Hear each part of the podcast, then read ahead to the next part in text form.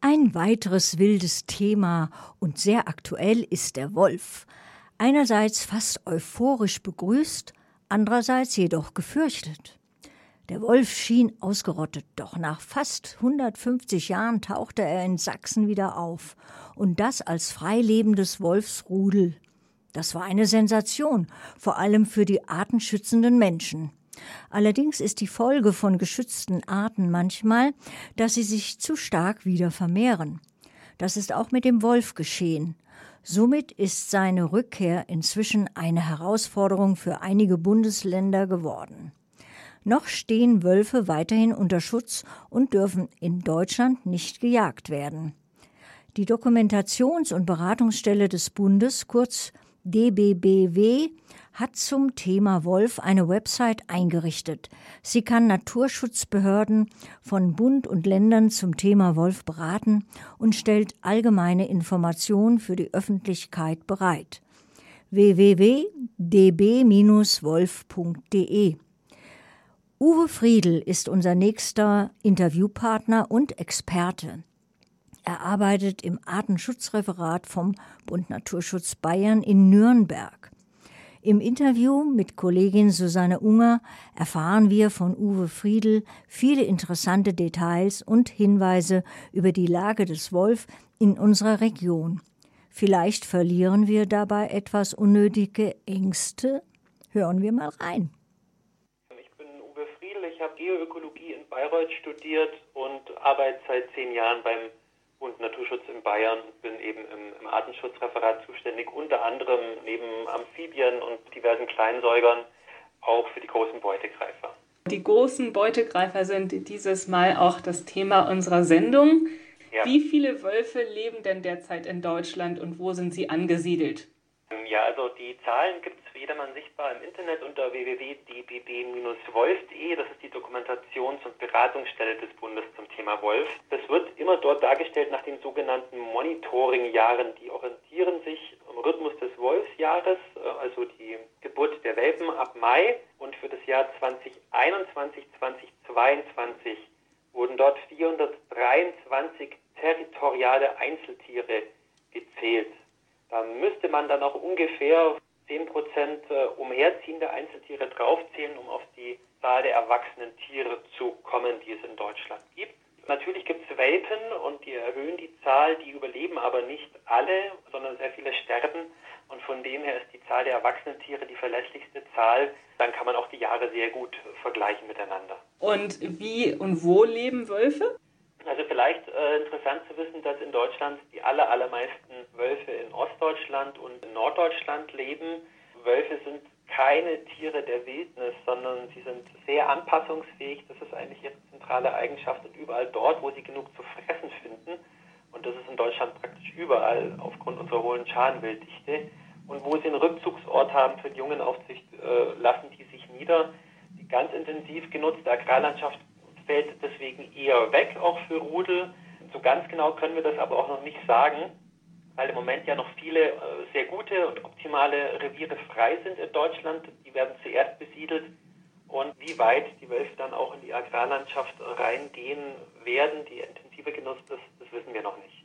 Und wovon ernähren sich Wölfe? Müssen die täglich fressen? Jagen die auf Vorrat? Wie kann man sich das vorstellen? Ja, also äh, Wölfe ernähren sich von Fleisch. Ich glaube, das wissen noch die meisten. Und zwar ist die Nahrungszusammensetzung in Deutschland ungefähr, wenn man es im Durchschnitt nimmt, 50 Prozent Rehe.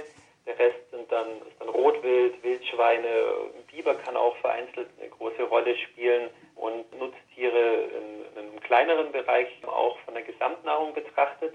Bei Wölfen ist es tatsächlich so, dass die ein Tier töten und dann mehrere Tage dran fressen. Ein erwachsener Wolf braucht ungefähr 60 Rehe pro Jahr. Das entspricht praktisch einem Reh pro Woche und wenn die ein Tier erlegt haben, dann fressen die natürlich mehrere Tage dran. Wie man öfters liest und hört, sind eben Wölfe Beutegreifer, die zum Teil auch Nutztiere erlegen, wie eben Rinder oder vor allem Schafe oder Ziegen. Einige Verbände fordern, Wölfe eben zu bejagen, wie das in einigen anderen Ländern der Fall ist. Es gibt auch andere Möglichkeiten, wie zum Beispiel diese Weidezäune oder Schutzzäune aufzustellen. Und diese Zäune sind aber nicht immer wirksam. Also einige Wölfe lernen, dass die zu überwinden oder können drüber springen oder drunter krabbeln. Wie schätzen Sie das ein? Sollte man diese Zäune nutzen? Was sind deren Vor- und Nachteile? Also wo immer es geht, sollte man diese Zäune nutzen. Die meisten Zäune werden von den Wölfen, wenn sie überwunden werden, nicht übersprungen, sondern untergraben. In der Natur springen Wölfe nicht, weil die bei der Jagd auf Wild normalerweise nicht über Hindernis drüber springen müssen. Das lernen sie also nicht. Sie versuchen immer erst drunter durchzukommen. Und wenn sie dann einen Stromschlag kriegen, weil der Zaun ordentlich gebaut ist und ordentlich gewartet wird, dann verziehen die sich in der Regel. Und die wenigen Tiere, die lernen, ordnungsgemäßen Herdenschutz zu überwinden, da hilft dann leider sozusagen nur noch die, die letzte Lösung, diese Tiere auch abzuschießen, damit die dieses Wissen auch nicht weitergeben an andere Wölfe. Die Krux bei der Sache ist aus Weidetierhaltersicht natürlich erstens die Kosten, weil solche teure, Zäune einfach teurer sind. Es gibt Förderungen äh, in Bayern für die investiven Kosten 100 Prozent, das ist sehr gut. Es bleibt dann aber immer noch auch der, der Zeitaufwand, den man damit hat und insbesondere beim Freischneiden. Die Zäune müssen nämlich sehr gründlich von Bewuchs freigehalten werden, damit die, die Spannung aufrechterhalten bleibt. Dafür gibt es noch keine äh, Förderung und das ist natürlich ähm, ein zusätzlicher Arbeitsaufwand, der ist insbesondere für Nebenerwerbslandwirte, die zeitlich eh schon großen Druck haben, ganz schwierig noch unterzubringen. Ähm, also grundsätzlich äh, geht aus meiner Sicht am Herdenschutzzaun kein Weg äh, dran vorbei. Das ist die beste Schutzart. Die Frage ist eher immer im einzelnen Betrieb, wie kann ich das Ganze umsetzen? Wie kriege ich auch noch diese, Zusatz, diese Zusatzarbeit gestemmt? Grundsätzlich ist es so, dass bei den Nutztierrissen, die es gibt in Deutschland, immer noch ein Großteil der Tiere ungeschützt sind, eben keine speziellen Herdenschutzzäune oder Herdenschutzzunde im Einsatz sind. Also der erste Schritt ist immer Herdenschutz und auch der sicherere Schritt. Äh, über Bejagung werden wir diskutieren müssen äh, in Bayern in Zukunft, in anderen Bundesländern schon aktuell, weil die dort äh, intensiver besiedelt sind vom Wolf. Aber man muss sich immer fragen, was soll die Bejagung eigentlich bringen? Weil, wie gesagt, abgeschossene Wölfe bedeuten nicht, dass die anderen Wölfe die ungeschützten Weidetiere nicht attackieren. Wir kennen das Beispiel aus Frankreich, da gibt es eine Abschussquote seit mehreren Jahren, man hat aber da keine Senkung der absoluten Risszahlen festgestellt, trotz dieser Abschussquote, die auch relativ hoch ist. Also entweder wirkt eine Bejagung nicht zum Schutz der Weidetiere oder die Bejagung wird dort einfach falsch gemacht. Da muss man sich also überlegen, wie muss ich die ausrichten, wie viele Tiere muss ich wo, zu welchem Zeitpunkt, in welchem Kontext schießen, damit diese Bejagung einen zusätzlichen Schutzeffekt hat. Aber darüber wird nicht diskutiert. Es wird immer nur gesagt, wir brauchen die Bejagung, Punkt. Aber das eigentlich wirklich tiefgehender mal diskutieren. Bejagung, nochmal kurz als Definition, äh, ist das eine Art Populationskontrolle?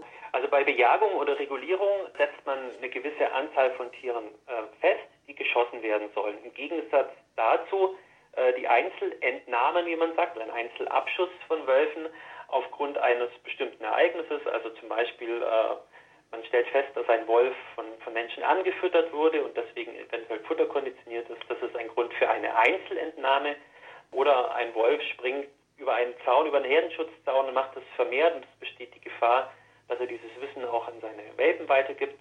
Dann muss dieses Tier auch entnommen werden und für solche Fälle ist auch ganz klar, das gehört dazu zum Wolfsmanagement. Da sperrt sich auch der Naturschutz in keinster Weise dagegen, das ist notwendig. Aber es gibt auch Schäfer, die sagen, schießt mir bloß nicht in mein Wolfsrudel, weil nämlich die mittlerweile ihren, ihren Wölfen beigebracht haben, sich fernzuhalten von den Tieren eben über Herdenschutzmaßnahmen, kann also auch einen gegenteiligen Effekt haben.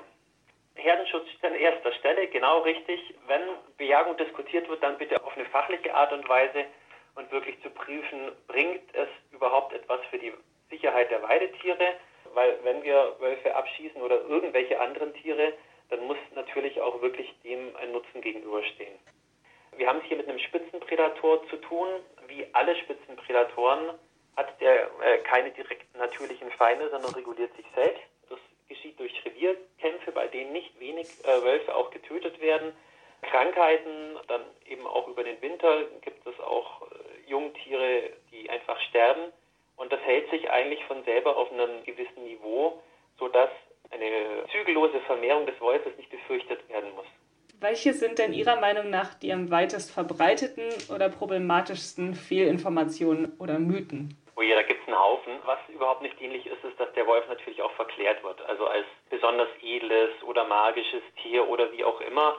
Ich meine, die besondere Nähe vom Wolf zu uns Menschen ist klar, weil eins unserer liebsten Haustiere, der Hund von ihm abstammt. Da ist also eine gewisse Nähe gegeben. Aber er ist eigentlich nur ein Wildtier wie jedes andere. Und so sollte der Wolf einfach auch behandelt werden. Andererseits wird der Wolf natürlich immer noch dämonisiert. Also die alten Mythen und Geschichten und Märchen halten sich leider. Wenn ein Wolf sich zum Beispiel einer Siedlung nähert oder einem Kindergarten, dann heißt es gleich, der ist schon auf der Suche nach den Kindern, aber das ist absoluter Quatsch. Er könnte genauso gut, ich sage jetzt mal, am Baumarkt vorbeilaufen, am Parkplatz und das bedeutet auch nicht, dass er sich besonders für die ausgestellte Ware interessiert. Also das ist einfach nicht richtig. Wir haben uns da auch wirklich sehr genau informiert, auch in anderen Ländern diese Gefahr für den Menschen ist so nicht gegeben. Natürlich kann ein Wolf einen tödlichen Unfall verursachen, so wie das auch Wildschweine oder Hunde können, aber wir gehören einfach nicht zum Beutespektrum dazu. Das ist ganz wichtig. Natürlich wird dann auch manchmal von Blutrausch gesprochen und, und der Wolf sei ein Mörder und so weiter. Es ist, es ist schwierig, weil die Leute, die solche Sachen sagen, kennen einfach die Biologie des Wolfes nicht. Es ist klar, wenn ein, wenn ein Wolf in einen, in einen Schafberg eintrifft, die Schafe rennen umher und der Beuteschlagreflex wird einfach immer wieder ausgelöst. Hat nichts mit dem Blut zu tun, sondern einfach mit dem bewegenden Wild. Und in der freien Natur könnte der Wolf viele Tiere töten und sich dann viele, viele Tage davon ernähren. Das ist einfach in seiner Biologie. Das hat nichts mit Bosheit oder Ähnlichem zu tun. Also diese ganzen Verallgemeinerungen, die wir in der Diskussion oft haben, wo Einzelfälle genommen werden oder Teilwahrheiten und dann so ins Große übertragen, das macht das Ganze auch extrem schwierig. Wie wahrscheinlich ist es denn, dass ich zum Beispiel bei einem Spaziergang im ländlichen Bayern einem Wolf begegne? Das ist grundlegend eigentlich ziemlich unwahrscheinlich. Wenn Sie sich in einem Gebiet bewegen, wo es Wolfsrudel gibt, ist es etwas wahrscheinlicher, insbesondere dann, wenn die Jährlinge abwandern. Die sind sozusagen äh, frisch der Pubertät entwachsen, noch ein bisschen neugieriger und weniger vorsichtig vielleicht wie erfahrene äh, alte Tiere. Dann kann es schon mal sein, aber im Grunde halten sich die Wölfe von den Menschen fern. Wenn Sie in einem Auto unterwegs sind oder Traktor fahren oder ähnliches, dann ist die Wahrscheinlichkeit schon höher, weil der Wolf nämlich Fahrzeuge oder auch, auch Häuser nicht sozusagen erkennt. Da sieht er nicht den Mensch, sondern nur den Gegenstand.